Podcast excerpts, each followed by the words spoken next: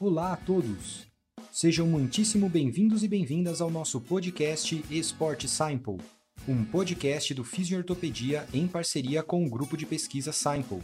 Meu nome é Luiz Espanhol e eu serei o host deste canal.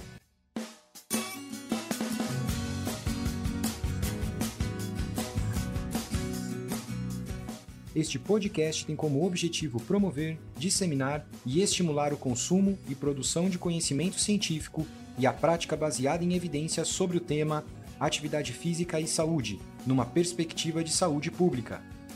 Então se prepara, talvez até fazendo uma atividade física enquanto ouve esse episódio. Estratégia que eu uso, adoro e recomendo. Mas se não der, não tem problema não. O mais importante agora é manter a sua mente ativa e vir conosco nessa jornada. Aproveitem! Fala pessoal, sejam muitíssimo bem-vindos e bem-vindas para mais um episódio do nosso quadro Esporte Simple. E hoje eu estou aqui com um convidado ilustríssimo, o querido Leandro Garcia, uma pessoa que eu conheci agora praticamente para fazer esse podcast, mas estou super empolgado para ouvir um pouquinho sobre as histórias que ele tem para contar para a gente. E a ideia de hoje é a gente discutir um pouquinho sobre assuntos relacionados à complexidade, atividade física e talvez até é, como isso culmina num assunto de desigualdade econômica na saúde, é, todos esses assuntos relacionados então com a atividade física é, aplicada na população. É, Leandro, queria agradecer demais uh, o teu aceite de participar aqui do podcast, é uma honra para a gente aqui poder te receber. É, eu não vou correr o risco de te apresentar aqui, porque não quero correr o risco de falar os nomes errados aqui e tudo mais, porque o currículo do cara é pesado, então se a tua internet aí der uma variadinha, isso é normal, tá bom? É, então eu vou, na verdade, pedir para você já fazer a sua apresentação. E a ideia, é, Leandro, é que você conte um pouquinho da sua formação profissional, é, a sua área de atuação, um pouquinho sobre o que, que você tem trabalhado nesses últimos é, tempos, né? E os projetos aí que você tem é, liderado. E se você puder também nessa fala já contar um pouquinho é, de como você chegou aonde está, né, na sua carreira, seria interessante também para os nossos convidados, tá bom? Então, mais uma vez aí, brigadão, e eu passo a palavra para você, então, para fazer essa, essa apresentação.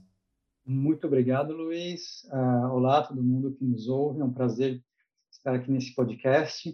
Então, começando uh, por quem eu sou, né? Então, eu sou formado em Educação Física pela Universidade de São Paulo, é, fiz depois, logo depois disso, uma especialização em adolescência, em, uh, junto ao Departamento de Pediatria da Universidade Federal de São Paulo. E aí segui na carreira acadêmica, primeiro fazendo mestrado na Universidade Federal de Santa Catarina e depois doutorado na Universidade Federal de São Paulo, na Faculdade de Saúde Pública. É, depois eu conto um pouco mais é, da trajetória em si, né, como é que eu cheguei a trabalhar onde eu trabalho hoje em dia, mas só para dar um, um, panorama geral. Aí depois do meu de, de finalizar o meu doutorado, uh, trabalhei primeiro como postdoc na, na Fiocruz, né, na Fundação Oswaldo Cruz, especificamente na Escola Nacional de Saúde Pública. Lá já começando a trabalhar uh, muito mais focado em sistemas complexos aplicados à, à, saúde de uma forma geral, à saúde pública, né? Esse, esse, trabalho começou na minha no meu doutorado. Depois fiz um outro pós-doutorado na Universidade de Cambridge, especificamente no departamento de epidemiologia. E aí em seguida é, vim parar onde onde estou hoje, né? Sou professor é, de ciências ah, da complexidade em saúde pública na Queen's University Belfast, que é uma universidade aqui no Reino Unido. Estou aqui desde junho de 2019. E aí, ah, assim, dei um monte de, de locais que, por onde passei, né? Mas falei muito pouco de como é eu cheguei nesses locais. Então, vou só desdobrar um pouco a minha trajetória. É, quando eu entrei na educação física, isso foi em 2002, é, meu, meu sonho de carreira, na verdade, era seguir como é, treinador de handball, eu treinava handball, era atleta de handball na época, era ser treinador de handball para crianças e adolescentes, na formação de novos atletas. E aí, chegando mais perto do final da graduação, comecei a me interessar muito por uh, obesidade infantil, fiz a minha, a minha, minha monografia né, uh, da, da graduação nesse tema, e aí foi quando eu comecei a me engajar esse centro de atendimento e apoio adolescente, que faz parte do Departamento de Pediatria da Universidade Federal de São Paulo, em que eles têm um centro multidisciplinar, envolvendo também profissionais de educação física, que atende adolescentes de todas, de todas as matizes, né? De, uh, uh, que chegam com alguns, alguns problemas de saúde, outras pessoas que querem, por exemplo, como o nosso, nosso centro tinha um, um atendimento específico de atividade física, muita gente que buscava a gente para saber como se tornar fisicamente mais ativo. Né?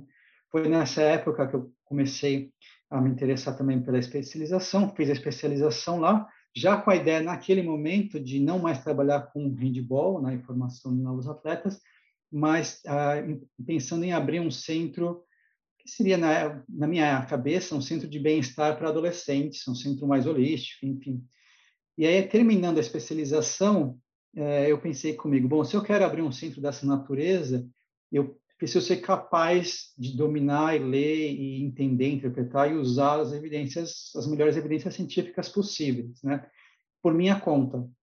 E aí, é, por conta disso, busquei fazer um mestrado que naquela, naquele momento não era para seguir uma carreira acadêmica, era para eu ter uma formação mais sólida para ser capaz de consumir é, evidências científicas, enfim, para ter um centro de atendimento que fosse é, informado né, pelas, pelas melhores evidências científicas possíveis. Foi durante o mestrado que eu me descobri querendo fazer, seguir uma carreira acadêmica. Então, não foi antes, foi na metade do mestrado. E desde então venho uh, investindo numa carreira acadêmica. No final do mestrado, meu mestrado foi especificamente sobre comportamento sedentário no Brasil foi um, dos primeiros estudos a, a investigar a prevalência né, de comportamentos sedentários em adultos e também as consequências em saúde, né, num conjunto de fatores, de indicadores de saúde, mas também a distribuição na sociedade, né, quem eram as pessoas que tinham maior comportamento sedentário, que é um comportamento diferente de ser fisicamente inativo ou de não fazer atividade física, mas isso fica para outra para outro episódio do Luiz. E ao final desse processo, é, eu tinha, como muitas pessoas têm no final do, mestrado, né, a gente se dedica para escrever o, a dissertação tal, e aí tinha um conjunto de livros e de artigos, enfim, que eu acabei não conseguindo ler nos, nos últimos meses né, da, do mestrado, e também algumas inquietações pessoais que me levavam a questionar é, alguns modelos que existem né, para tentar entender a prática, dos, os determinantes da prática, da prática de atividade física. Né? Um desses modelos, chamado modelo socioecológico, lista um conjunto de fatores, desde conjunto de fatores mais proximais, né, mais diretamente ligados às pessoas, né, então como os, o, nível, o nível de educação, de, o nível socioeconômico, o gênero da pessoa, fatores psicológicos, né, motivação, a intenção para praticar, fatores sociais, né? então o ambiente social em torno dessas pessoas, das pessoas, né? se tem pessoas que fazem ou não fazem atividade física, que incentivam, não incentivam, o ambiente físico, né? as oportunidades, os locais de prática, a existência desses locais, até fatores políticos, né? fatores é, mais distantes, vamos colocar assim, do dia a dia das pessoas. Esses modelos listam esses fatores, mas a minha inquietação na época é que não existia nada que indicasse como é que esses fatores se interrelacionavam, né? gerando esses padrões populacionais. E na mesma época, por coincidência ou não, um dos livros que eu gostaria de ler era, termo, era sobre modelos, era sobre sistemas complexos, que naquela época eu conhecia muito pouco, e naquele momento não, não, não tinha visto ainda a ligação entre os dois temas ao começar a ler sobre esses, esses, esse livro, né, e, mais sobre o assunto, me deu esse estalo, né, de usar a área de sistemas complexos, que a gente vai falar daqui a pouco com mais detalhes, para tentar entender como esses vários determinantes da prática da atividade física se interrelacionam de forma dinâmica, gerando os padrões que a gente vê nos indivíduos, mas também nas populações. Aí, minha, minha, meu doutorado foi nesse sentido, né? E aí minha atuação desde então no doutorado vem sendo na aplicação é, de sistemas complexos na área de atividade física especificamente, mas também em outros problemas de saúde pública. É, essa é uma área importante da, da, minha atuação. E a outra área eu continuo trabalhando fortemente também na área da atividade física e saúde das populações, né, envolvendo sistemas, métodos, sistemas complexos ou, ou não, né, os métodos tradicionais da epidemiologia, da saúde pública. E alguns exemplos do que a gente faz hoje em dia, né, tocando nesses dois assuntos, tem um projeto é, que é mais local, é financiado aqui pelo, pelo Reino Unido, uma das agências do Reino Unido, em que a gente é, está, tentando, está tentando investigar quais são os determinantes, os fatores que é, levam ao uso elevado do carro aqui na, na, na, região metropolitana de Belfast, a dependência de carro, né, na região de Belfast, que é uma das regiões com maior uso de carro, né, em, contra, em contraposição, por exemplo, a, a, a, modos de transporte mais ativos, como caminhar, né, andar de bicicleta. É, então, entender de uma forma sistêmica né, quais são esses fatores, qual é a rede de fatores que determina né, e sustenta esses níveis tão altos de uso de carro na região, e pensar juntamente com os atores daqui, né, os atores políticos, os atores do terceiro setor e tudo mais, formas né, orientadas por sistemas, né, pensamento sistêmico, de reverter esses níveis de uso do carro. Então, esse, esse é um exemplo, tem alguns exemplos também tocando o uso de, da, de sistemas, métodos né, de sistemas complexos para investigar a importância de espaços verdes uh, e azuis, né, espaços azuis sendo lagos, lagoas, corpos de água, né, na prevenção de doenças crônicas não transmissíveis uh, em áreas urbanas, né, esse é um segundo, um segundo projeto.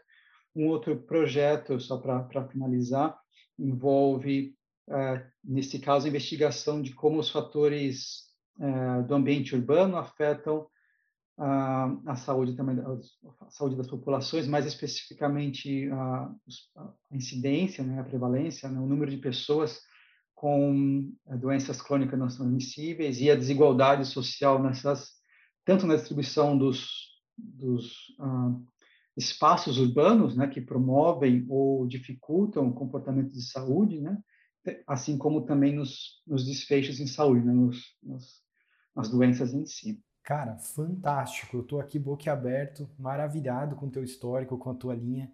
Acho que, nossa, muito bacana mesmo. Já estou até pensando aqui em te convidar para poder fazer umas parcerias, né? É, e o convite virá, com certeza, não tenha dúvida. É, e, cara, eu achei muito interessante a tua trajetória e eu acho que eu já tenho alguns pontos para poder uh, explorar com você um pouco mais daqui a pouquinho. Mas antes dessa, de explorar um pouquinho mais, eu queria te perguntar o seguinte: são dois aspectos sobre a tua trajetória, se você me permitir perguntar sobre ela. A primeira seria o seguinte: é, como que você chegou até a Universidade de Belfast? Quer dizer, você aplicou para uma vaga é, lá, então você já, por exemplo, naquela, naquela época em que você viu é, que gostaria de seguir a carreira acadêmica, que você falou que já estava dentro do processo de mestrado, se eu não me engano. É, dali você já começou a vislumbrar uma, uma carreira que iria uma hora para o exterior e começou a procurar? Ou foi uma oportunidade que surgiu, de repente foi um convite? Como é que, como é que isso aconteceu? Você pode contar um pouquinho para a gente dessa parte? Claro. Olhando para trás, sempre parece que as coisas foram intencionais, né? Mas quando a gente está no dia a dia ali vivendo, né, muita coisa acontece às vezes sem fora do nosso controle, né? Que é mais uma coisa que a gente aprende acaba aplicando no nosso dia a dia é, quando começa a estudar sistemas complexos. Mas não, quando no, quando lá no mestrado eu, eu, decidi seguir uma carreira acadêmica, eu não tinha ainda em mente nenhuma vislumbrava exatamente onde trabalharia com isso, né? É, não não tinha ainda naquele momento nenhuma nenhuma ambição ou pretensão especificamente. Naquela época, inclusive, é, provavelmente, vou lembrar, talvez eu esteja falando aqui uma coisa que acabei de, de criar na minha cabeça, mas provavelmente era mais, é, era para mim era mais uh, visível uma carreira dentro do Brasil do que fora do Brasil. Acho até porque é, nós, em geral, né, o quem acaba seguindo uma carreira acadêmica no Brasil é, é pouco estimulado às vezes a, a ver o que existe de possibilidade tanto de treinamento, né, de mestrado, doutorado, né, fora do país, como de efetivamente seguir uma carreira fora do país, né? É, e por seguir uma carreira fora do país não, não quer dizer não ter ou cortar relações com o que acontece na ciência, na sociedade brasileira, muito pelo contrário, né? Tem muitos bons pesquisadores, né, brasileiros espalhados pelo mundo, e com todos aqueles que eu já conversei, né, não vou dizer que todos aqueles que estão fora, mas todos aqueles que eu já conversei, tem uma forte, um forte engajamento com o que acontece no Brasil, né, tem fortes engajamentos em termos de pesquisa, de ajudar pessoas né, com colaborações no país, ou de formar colaborações que eh, ajudem a desenvolver a pesquisa no país também. Tem uma preocupação com treinamento, enfim, tem uma, uma série de preocupações ou de intenções, né, de usar talvez a posição que conseguiram fora do país para também fortalecer a ciência dentro do país, né? a ciência, a pesquisa dentro do país. Então, eu acho que é uma, é uma via é uma via mais comum, talvez, uh, em outros países, outras pessoas em outros países talvez pensem com mais frequência em sair do país para fazer seu treinamento e até mesmo para seguir sua carreira do que acontece no Brasil. O que aconteceu foi que é, é, depois que eu terminei o doutorado, é, eu fiz, me candidatei a essa vaga de pós-doutoramento na Fiocruz, né, que é no Rio de Janeiro. É, era uma vaga inicialmente por dois anos, na verdade um ano renovável por mais um. Ao chegar ao final do primeiro ano, aconteceu um evento pessoal negativo. A gente, minha esposa e eu fomos assaltados no Rio de Janeiro. A gente nunca tinha passado a mão armada, a gente nunca tinha passado por algo dessa natureza. E nós somos os dois de São Paulo que também não é um dos lugares mais, mais seguros do mundo, mas a gente sentiu a necessidade de voltar para São Paulo. Né? E naquela época, por coincidência, enfim, coisas do, do universo, é, uma vaga abriu na Universidade de Cambridge, aqui na, na Inglaterra, uh, que era para trabalhar num projeto que não envolvia diretamente a aplicação de sistemas complexos, mas envolvia a aplicação de outros, outras técnicas de modelagem. E uh, eu tinha algum, alguma relação já com aquele grupo, né? indireta, na verdade, não, não era uma relação direta, uma relação por meio de um amigo meu que também fez doutorado na Universidade de São Paulo, na Faculdade de Saúde Pública, na mesma, na, me, na mesma época. E aí ele não poderia ele não poderia submeter aquela vaga, né, se, se candidatar àquela vaga por outras razões. Então eu acabei me, me candidatando e acabei passando. E aí tive essa experiência de dois anos na Universidade de Cambridge, que foi que foi que foram dois ótimos anos, né, nesse grupo. E ao final, dos, começando a chegar aos últimos seis meses daquela daquele grupo, da, da, dessa posição que eu estava na universidade, uma pesquisadora da Queen's University Belfast, uma professora, né, foi fazer uma visita. Ela já trabalhava, também trabalha com questões de, de sistemas complexos, também trabalha com aspectos relacionados com atividade física e saúde das populações e, e a, a, saúde urbana, né, o impacto do ambiente construído, né, do ambiente urbano na saúde das, das populações, enfim, a gente tinha várias vários pontos de contato, só que eu não conhecia não a conhecia pessoalmente. Na visita dela, a gente se conheceu pessoalmente e acho que umas algumas semanas depois, um mês depois, essa vaga abriu no departamento dela, ela, enfim, distribuiu, né, avisou todo, mundo que ela conhecia, inclusive eu, da abertura daquela vaga, me candidatei, era uma vaga, na minha perspectiva, muito alinhada com aquilo que eu fazia, com aquilo que eu gostaria de fazer no futuro. Existem poucas vagas, talvez tenham, comecem a abrir mais agora, tenha, seja mais comum, mas naquela época e antes era muito raro encontrar uma vaga especificamente sobre aplicação de sistemas complexos em saúde, em saúde pública. A vaga era isso especificamente. Então eu tinha formação, tinha interesse, enfim. Eu me candidatei à vaga, assim como outras pessoas. São duas etapas, né? Tem uma etapa que eles primeiro primeiro olham o nosso currículo, tal, depois uma etapa de entrevista e aí acabei sendo selecionado. E aí vim, vim parar aqui em junho de 2019. Mas, de novo, olhando para trás, parece que as peças, as peças se encaixam, né? O universo conspira a favor, mas olhando, né, ao vivendo em tempo real, as coisas parecem meio, meio aleatórias, né? Meio ah, é, sem, sem conexão, né? Só fazem sentido olhando, olhando para trás. Poxa, muito legal, mas então, a gente poderia dizer que foi uma combinação de oportunidades, mas de é, de estar tá preparado para poder aceitar essas oportunidades também, né, Leandro? Porque uma coisa é, bom, para muita gente que está ouvindo a gente aqui, né, fala assim, poxa, é, às vezes falta oportunidade, mas às vezes quando a oportunidade chega você também não está preparado, né? E a gente não sabe quando a oportunidade vai surgir. Então, acho que é uma, foi uma mistura de você estar tá super bem preparado e quando surgiu uma oportunidade, pronto, casou, né? Por isso que parece que é, deve ser um dos motivos do porquê parece que quando olha para trás a coisa, a coisa encaixa. Porque você estava preparado para aquela oportunidade que apareceu, né? Puxa, muito obrigado por compartilhar essa história com a gente. E a segunda pergunta, antes da gente ir para o próximo tópico, que eu queria te fazer, é se você tem ainda algum vínculo formal com alguma instituição do Brasil, ou se hoje em dia não, você faz pesquisa mesmo é, com a afiliação só lá da, da Universidade uh, de Belfast. Uhum. Tenho sim, então ainda faço parte do grupo uh, do professor Alex Florindo, da USP, né, da USP Leste, da IASH, uh, o grupo de estudos e pesquisas em epidemiologia e física, né, em saúde. Então, continuo participando do grupo e, uh, e, nesse momento, né, o professor Alex e outros, outros parceiros, o professor Douglas, fazem, uh, estão conduzindo uma pesquisa né, em São Paulo. Uh, também, por exemplo, nesse caso, tem, um, tem uma participação nessa pesquisa especificamente. Então, continuo, sim, continuo participando, uh, por exemplo, de professores né, da Universidade Federal de Santa Catarina, do Nordeste, enfim, ao redor do, do Brasil, às vezes me convidam para fazer uma fala, né, uma disciplina, também, né, sempre, sempre que eu consigo é, participo. Então, tenho, tenho tentado me manter ativo também na, no, no Brasil, né, como, como pesquisador. Poxa, muito legal. E acho que da gente aqui é só dizer obrigado por você estar ajudando tanto a gente aí nessa área, né? Não só, não só o Brasil, né? Mas ajudando aí o mundo a entender melhor essa questão da atividade física, as questões relacionadas, para a gente poder ter uma população mais saudável, né? Pô, super bacana.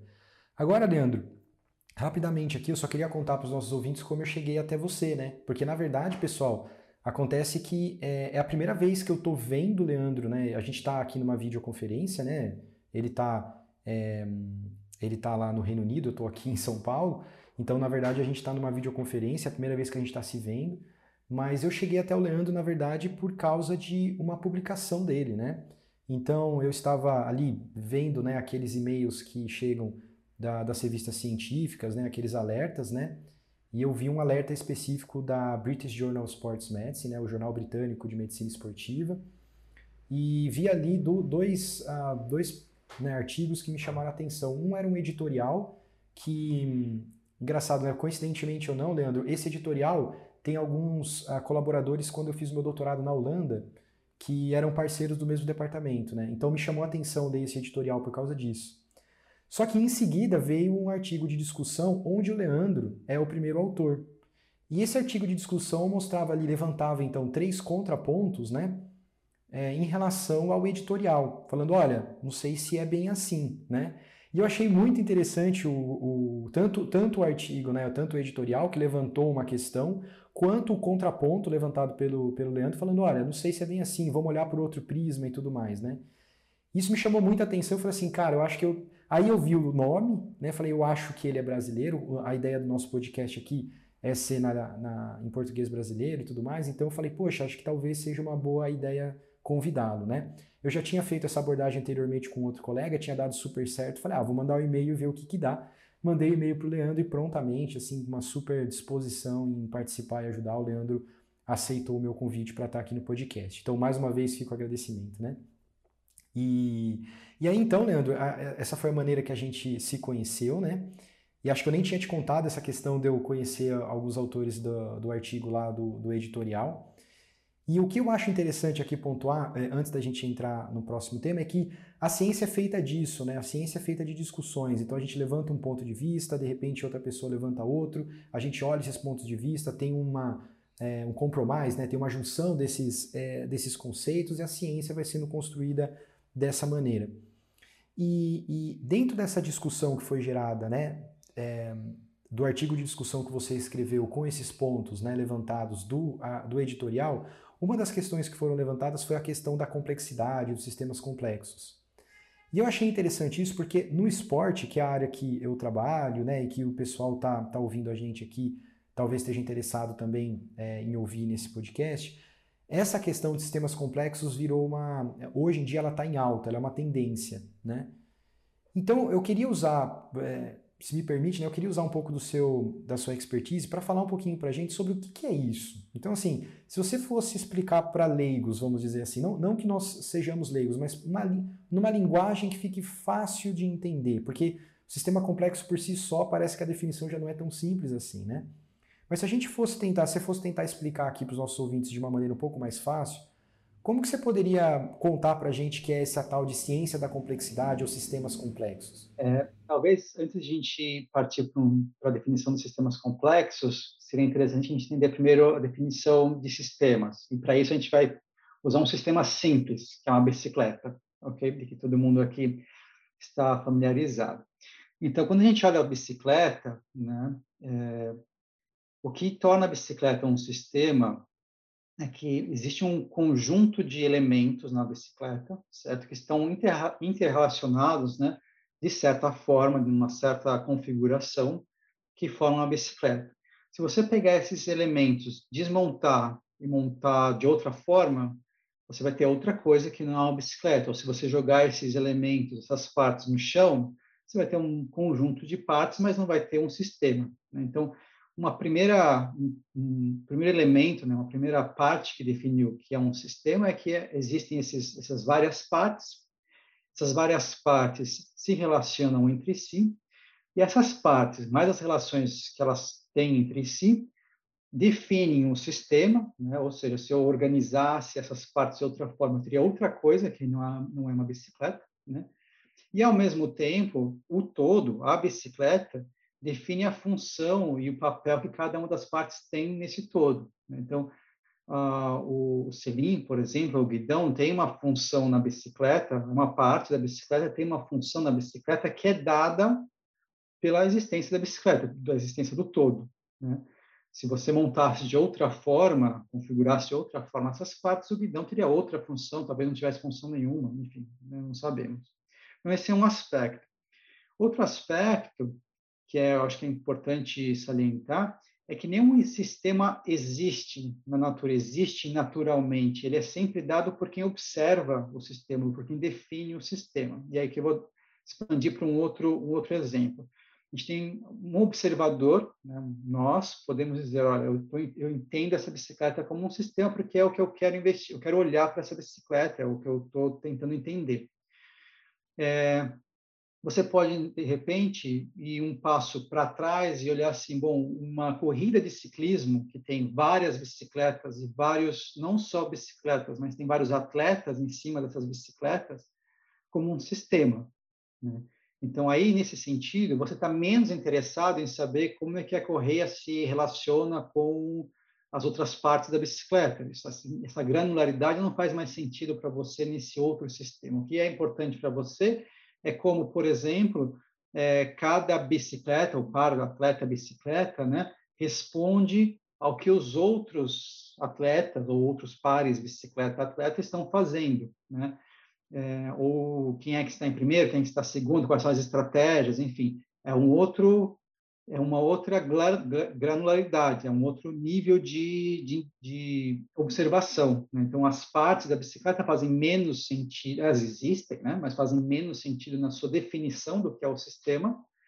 E aí, agora, a interação se dá na, em, entre os pares né, de bicicleta-atleta nessa corrida. Né?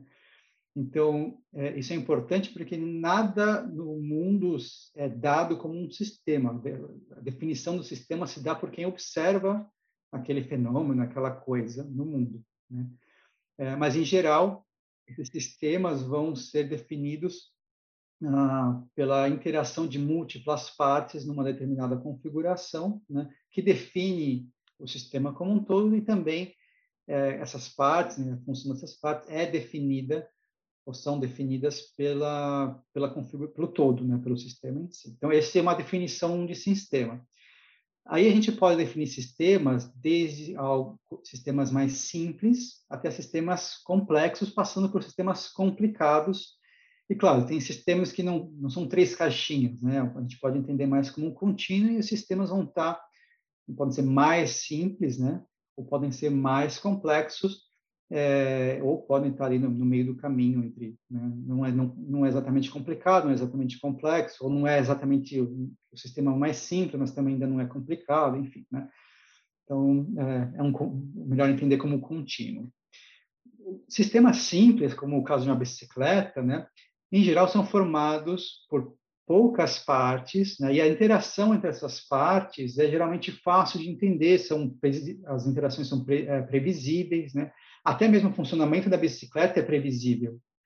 E é, ser capaz de usar uma bicicleta não demanda demanda treinamento, enfim, mas não é a coisa mais complicada que o ser humano pode fazer, né? Então é, um, é algo relativamente simples de entender e simples de usar.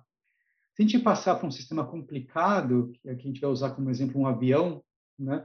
Um avião contém muito mais partes que, um, que um, uma bicicleta, né? É, para você pilotar um avião, você precisa de treinamento, né? Um treinamento, nível de especialização para entender como funciona uma, um avião, né? E para ser capaz de usar um nível de treinamento muito maior do que é necessário para usar uma bicicleta. Até mesmo para montar e entender um avião, né, você precisa de uma especialização que não é a mesma, né, do mesmo nível do, da, de treinamento, né, conhecimento para montar uma bicicleta, mas ainda assim, né, o comportamento do, de um sistema complicado como o, um avião é previsível, né? Se não fosse, a gente não subiria no avião aqui tentando pousar uh, em Brasília, por exemplo, né? Se toda vez que você subisse no avião você não sabe, se não soubesse onde pousaria, então o comportamento do avião é previsível, né? é, você sabendo, obviamente, manejá-lo. Um sistema complexo, e aqui é bom fazer uma ressalva, não existe uma definição consensual do que seja um sistema complexo, tá? então vou dar aqui uma definição amplamente aceita, mas vocês podem encontrar outras. Né? É, também não há definição ou não há clareza né, sobre quais são os elementos chave mínimos né, para se ter um, um, sistema complexo. Então, vocês vão encontrar sistemas complexos que têm algumas desses atributos que eu vou comentar agora, mas não todos, ou tem combinações diferentes desses atributos. Né? Mas, em geral, eh, sistemas complexos também são formados por múltiplos elementos, né, uma quantidade grande de elementos, uh, que, se, que, interagem no, uh, dinamicamente, ou seja, no, no tempo, né, eles interagem. No entanto, é esperado que esses agentes ou esses elementos uh, sejam, de certa forma, autônomos, ou seja, vamos pensar no, como um sistema complexo, uma cidade. É uma cidade como um sistema complexo, né, se a gente considerar essa, essa analogia, a gente tem múltiplas pessoas circulando na cidade, certo? Múltiplas instituições, eh, organizações, empresas, enfim, funcionando na cidade, múltiplos, ah, inclusive subsistemas, a gente tem um sistema de transporte, a gente tem um sistema de é, coleta de água, distribuição e coleta de água, enfim, múltiplos sistemas funcionando, né? Mas cada um dos sistemas, ou cada um dos elementos desse sistema, é, atua de forma mais ou menos autônoma, independente. Né? Ou seja, quando eu saio de casa, ninguém, não tem ninguém me dizendo, Leandro, hoje você vai pegar essa rota e essa rota e essa rota e usar esse modo de transporte e chegar nesse horário para o seu trabalho. Essas são decisões minhas, né? São decisões autônomas. A mesma coisa com empresas, né? elas obviamente seguem, seguem regulamentações e tudo mais, mas elas têm um, um, ainda um espectro de autonomia grande para tomar as decisões estratégicas, enfim, de como se posicionam é, em relação às outras empresas e até mesmo na cidade, por aí vai. Apesar dessa autonomia, a, a decisão de cada parte é, é, é fortemente influenciada pelo que acontece, pelas decisões tomadas e pelas ações tomadas do, pelos, pelas outras partes autônomas. Né? Então, quando eu decido sair de casa para ir ao meu trabalho, a de, minha decisão sobre o meu modo de transporte e a rota que eu vou usar também depende do que eu observo que está acontecendo lá fora e vejo se tem, por exemplo, congestionamento numa área ou não. Né? E aquele congestionamento foi causado por, pelo comportamento, as decisões tomadas por outros agentes autônomos. Né?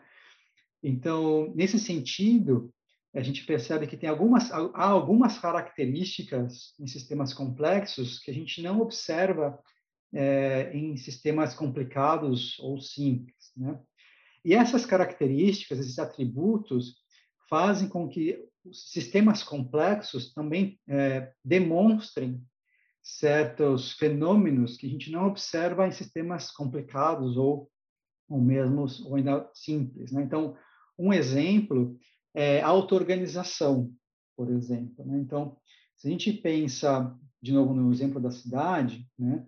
É, quando a gente pensa nos fluxos, em vez das, das decisões individuais, das formas de se deslocar, mas a gente pensa nos fluxos de transporte, nos fluxos das pessoas indo para um lugar ou para outro, que caminhos elas usam, existe algum nível de coordenação central, mas não, não, não há uma pessoa, uma instituição dizendo para é, para cada pessoa onde elas devem ir. Né? Os fluxos meio que se auto-organizam. Né? As pessoas, novamente, observam o que está acontecendo, escolhem certas ruas, escolhem certas avenidas, saem em diferentes horários, escolhem certos modos de transporte, e isso gera uma auto-organização do sistema.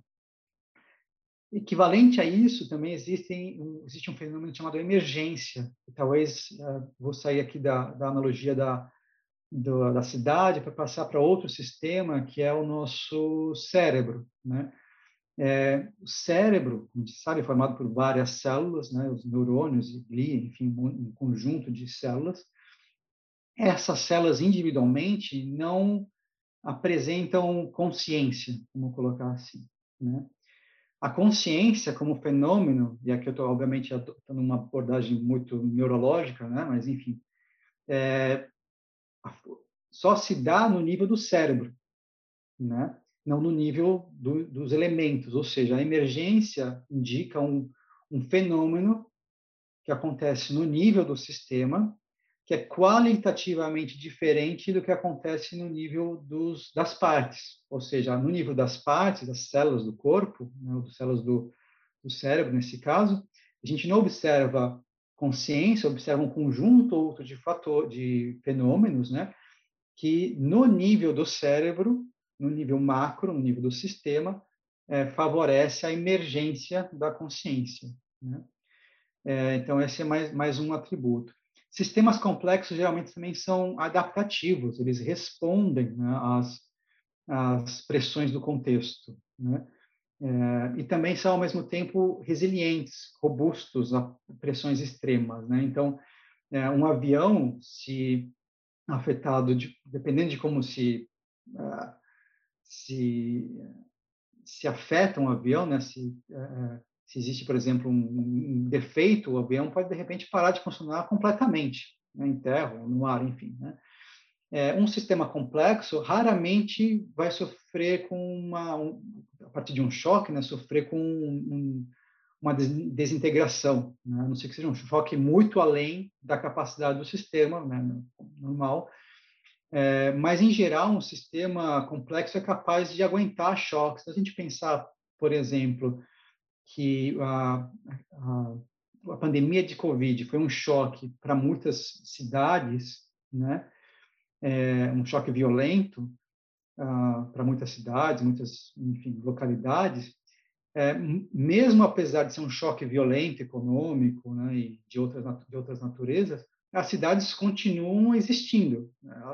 Passaram por, vão passar e passaram por dificuldades, mas as cidades não se desintegraram. Né? Existe ainda uma cidade, existem né, as teias de relações ainda existem e vai aos poucos vão ser essas, essas esses atributos da cidade, né, ah, as suas relações, enfim, vão aos poucos retomando ou vão se adaptando para a nova realidade. Então, sistemas complexos apresentam primeiro um conjunto de características que são, que são particulares, né, que você não observa em sistemas mais complicados ou sistemas simples, e esse conjunto de características é, permite que sistemas complexos é, exibam alguns fenômenos, algumas características no nível do sistema que você não vai encontrar em sistemas é, complicados ou sistemas simples. Show de bola, cara, muito muito claro. Eu achei assim para mim, pelo menos, ficou muito claro e muito descomplicada essa, essa definição. Te agradeço demais por ela. E acho que essa própria explicação já fez a gente entender é, a, a, conexão que existe entre é, a complexidade e a atividade física, né? Porque, bom, a atividade física, o que parece, é, é algo também bastante. Assim, muitas coisas interagem junto com esse construto para fazer com que a atividade física, por exemplo, seja implementada em alguma população ou não. É, mas, indo um pouquinho além disso, uh, como você vê essa ligação da atividade física com a complexidade? Quer dizer, me, me parece, depois da sua explicação, me parece, e acho que para os ouvintes também parece óbvio que existe essa ligação. Mas como você enxerga ela? Quer dizer, é, você acha que essa, essa ligação está mais no ponto da, de, de, como a atividade física é implementada ou de como é, as pessoas, é, os governos, por exemplo, um, promovem atividade física. Então, qual, qual que é a relação que você acha que existe que uh, liga esses dois fenômenos, que é a atividade física e a ciência da complexidade? Uhum. Existem, acho que, duas, duas grandes formas de responder essa pergunta. Uma delas é como a gente pode entender a atividade física, e aí no meu caso especificamente a atividade física das populações, né, como um fenômeno que é que emerge de um sistema complexo, né? Esse é um primeiro um primeiro aspecto e, e se essa é a perspectiva, então quais são as implicações para, por exemplo, promoção da atividade física né, em, em grupos populacionais?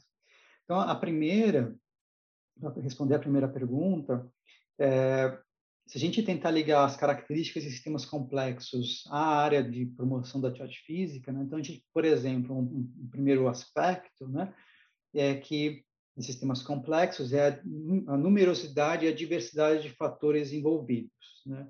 E a gente sabe, é, enfim, que existem múltiplos fatores que determinam a prática da atividade física né, em diferentes níveis, desde fatores ah, internos, psicológicos, por exemplo, a fatores sociais, do ambiente construído, fatores políticos, né? É, isso de uma perspectiva, dentro desse mesmo elemento, a gente pode entender que a sociedade como um todo é um sistema complexo, então cada uma das pessoas, né, é uma parte desse sistema, logo, é, aí a numerosidade e também a diversidade, né, de, uh, que, como, que faz parte de um sistema complexo. Essas pessoas uh, atuam de forma autônoma, né, mas a minha prática da atividade física afeta a prática da atividade física não só das pessoas aqui da minha casa, mas também do meu bairro. Né? Então, quando eu digo, quando, por exemplo, uma numa área você que você vive, por exemplo, é, você vê mais pessoas andando de bicicleta, mais pessoas andando a pé, né? É, isso reforça que existe não só uma norma social de que isso é, é aceito e incentivado, né? mas o fato de que há mais pessoas andando, há mais pessoas de bicicleta, né? também pode passar para aquela pessoa uma sensação de que, primeiro, ela é capaz de fazer aquilo também, né? especialmente quando envolvem atividades que são que envolvem algum nível de, de habilidade motora, como andar de bicicleta, por exemplo, né? É, é um reforço social positivo também de que aquela é uma prática desejável, né, ou aceita, no mínimo. Há também, para algumas pessoas, uma sensação de segurança, porque se aqui é uma área que as pessoas pedalam e tem bastante uso né, de bicicleta, de caminhada, enfim, é, é possível que seja algo mais, uma área mais segura. Né? Enfim, existem vários elementos ali né, do comportamento adotado por outras pessoas que acaba afetando a minha intenção em ser fisicamente mais ativo, ou nesse caso usar a bicicleta, né? E uh, a minha ação, em contrapartida, é, é, mais uma, é mais um reforço, né? Para outras pessoas que nesse momento usam a bicicleta ou que não usam a bicicleta, né, de que o uso da bicicleta é algo desejável, interessante, possível né, naquela região. Então existe essa ao mesmo tempo autonomia e interdependência. Né? Essa, essa, esse, esses múltiplos comportamentos individuais fazem emergir, então, um comportamento coletivo, né? É, de uma determinada de um determinado bairro, por exemplo, mas se a gente olha para a cidade como um todo, né, a gente vai ter áreas que têm maior, é, mais oportunidades melhores espaços para a prática de atividade física, locais com menos oportunidades, menos locais, né? Termos de programa também, enfim. Então, olhando no nível coletivo, você também pode entender no nível da cidade, né, é, disparidades, desigualdades na prática da, da, atividade física como um fenômeno emergente. Né? Então, outros fatores né, a, a, acabam a, influenciando né, a prática da atividade física e até mesmo como essas desigualdades na prática da atividade física às vezes afetam os, os, as práticas individuais, as decisões individuais. Então, tem esse reforço entre o que a gente observa no nível da cidade, no nível coletivo, e o que a gente observa no nível individual. Então, minha ação individual afeta o coletivo, obviamente, né? E o que acontece coletivamente afeta a minha, minha intenção, minha inclinação individual de fazer atividade física ou não. Né? Então, se a gente, por exemplo, vive numa sociedade que é amplamente desigual, né? é, é possível que, ah, dependendo da sua de onde você vive, da sua condição socioeconômica, você sinta mais ou menos à vontade para fazer atividade física, de lazer, por exemplo, de deslocamento, né? É, então aí é um, um fator, um, um, aspecto estrutural, né? Um aspecto do nível que você observa no nível do sistema, no nível do coletivo, afetando a minha a minha decisão individual. Então essa é uma forma de de como é como eu enxergo é, prática populacional de atividade física. Para mim, não é simplesmente a soma das práticas individuais, né? mas existem essas, essas interações, essas interdependências entre as práticas individuais, ou se você é, passar de um, um, aspecto mais, talvez, abstrato, né? dos fatores que afetam né? as práticas individuais as práticas coletivas. E aí isso tem, obviamente, implicações de como a gente desenha políticas públicas ou ações para a promoção da atividade física. Né? porque é, é, muito comum, até porque nós todos somos treinados assim, é, em pensar que, bom, existe um, um, fator A que afeta o fator B, é, vamos supor, uma barreira qualquer para a prática de atividade física, né? Então, se eu retirar o fator A, né, de forma muito linear, eu tiro o fator A, logo o fator B vai melhorar, aumentar, mudar, né? E essa é a lógica que se aplica né, recorrentemente para problemas diários e problemas é, é, nível de política pública e recorrentemente essa lógica, especialmente quando a gente está se tá se tratando de um modelo ou de um sistema complexo, né? Recorrentemente essa lógica redunda em erro, redunda em não efetividade, redunda em não se conseguir fazer o que se ou não se conseguir atingir o que se gostaria, porque num sistema complexo, né, a gente falou há pouco tempo sobre é, resiliência, né? Se a gente tira, elimina um fator que é um choque para o sistema, né? se te dá um choque no sistema, o sistema não vai ser passivo, o sistema vai reagir. Né? Muitas vezes reage de forma contraproducente, né? não é, reagindo é, contra a sua intervenção. Então, no final das contas, você acaba colocando muito esforço para fazer uma alteração no sistema ou para fazer gerar uma melhoria na prática da atividade física, que não acontece porque existe um outro conjunto de fatores também fazendo força, né? e às vezes fazendo mais força agora que você gerou um choque no sistema. Então, a, a lógica passaria a ser, em vez de atuar num problema, é como eu atuo no sistema que gera o problema. Como eu reconfiguro o sistema de tal forma que esse sistema que gerava o problema, que é o que sustenta aquele problema, agora funciona de uma outra lógica, numa outra configuração, que favorece o atingimento do objetivo que eu quero. Aqui é bom ficar claro também que nem sempre essa lógica é necessária. Existem né, situações em que uma, o sistema é mais simples ou mais complicado, e acho que é, é, por isso que é importante entender que tipo de sistema você está trabalhando, né? porque, obviamente, em outras situações, um outro tipo de lógica, até uma lógica mais linear, é adequada e é suficiente. Né? Mas é importante entender quando você está trabalhando num sistema complicado, um sistema complexo, porque é esse conjunto, esse arcabouço que a gente de, de métodos e, e, abordagens que a gente acaba aprendendo, né, e usando, é muito provável que não surta nenhum efeito, ou surtam efeitos muito pequenos, né, e, a gente, e, e acabem frustrando nossas expectativas. O papo estava tão bom que então nós decidimos uh, separar esse episódio em duas partes. Então, nessa primeira parte, nós abordamos o assunto de complexidade e atividade física, e na parte 2, então, nós vamos abordar a questão da desigualdade socioeconômica na atividade física dentro ainda desse contexto de complexidade, tá bom? Então agradeço muito aí a atenção de vocês, é, ouvintes, né? E até o próximo episódio.